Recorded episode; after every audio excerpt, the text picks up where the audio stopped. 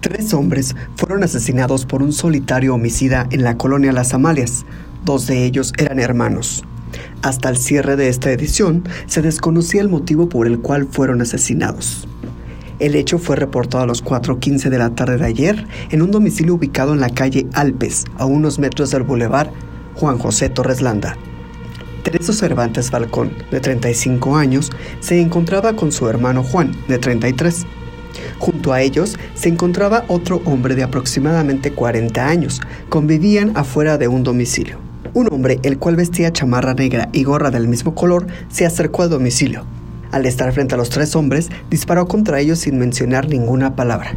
El agresor guardó el arma y corrió en dirección al bulevar Juan José Torres Landa, por el cual escapó. Personas que presenciaron el hecho pidieron ayuda al Sistema Único de Emergencias 911. Oficiales de la Policía Municipal acudieron e implementaron un operativo de búsqueda del agresor, pero no tuvieron éxito. Paramédicos de protección civil llegaron y les brindaron los primeros auxilios, pero los dos hermanos y su acompañante ya no contaban con signos vitales.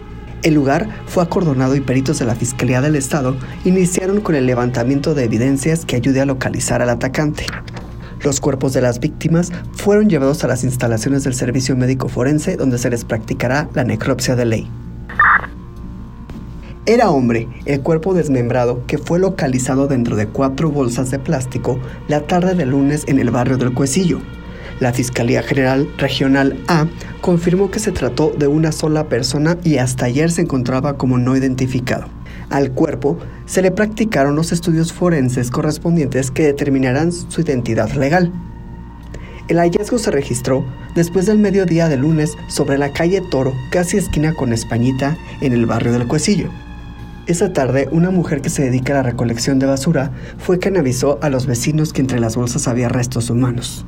Después de reportar el número de emergencias 911, oficiales de la Policía Municipal confirmaron el hallazgo y cerraron el paso con cinta amarilla y sus unidades. Más tarde, agentes del Ministerio Público inició las indagatorias correspondientes con los testigos para poder esclarecer este crimen. Un motociclista resultó lesionado tras ser atropellado por la oruga al intentar ganarle el paso en el bulevar Adolfo López Mateos. El accidente ocurrió a las 6.15 de la mañana de ayer sobre López Mateos, esquina con Paseo de Jerez, frente a la Deportiva del Estado. El hombre iba con dirección a Centro Max.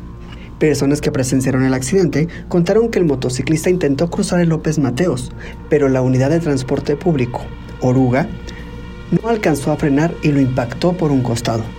Tras el golpe, la víctima salió proyectada hacia el pavimento mientras que la moto quedó prensada debajo de la pesada unidad. Agentes de la policía municipal que pasaban por el lugar se detuvieron al percatarse de lo ocurrido, por lo que de inmediato pidieron una ambulancia vía radio. Minutos después, llegaron oficiales de tránsito para desviar el tráfico y evitar otro percance. Paramédicos de bomberos arribaron para brindarle los primeros auxilios al herido y fue trasladado a un hospital de esta ciudad donde fue reportado como estable de salud.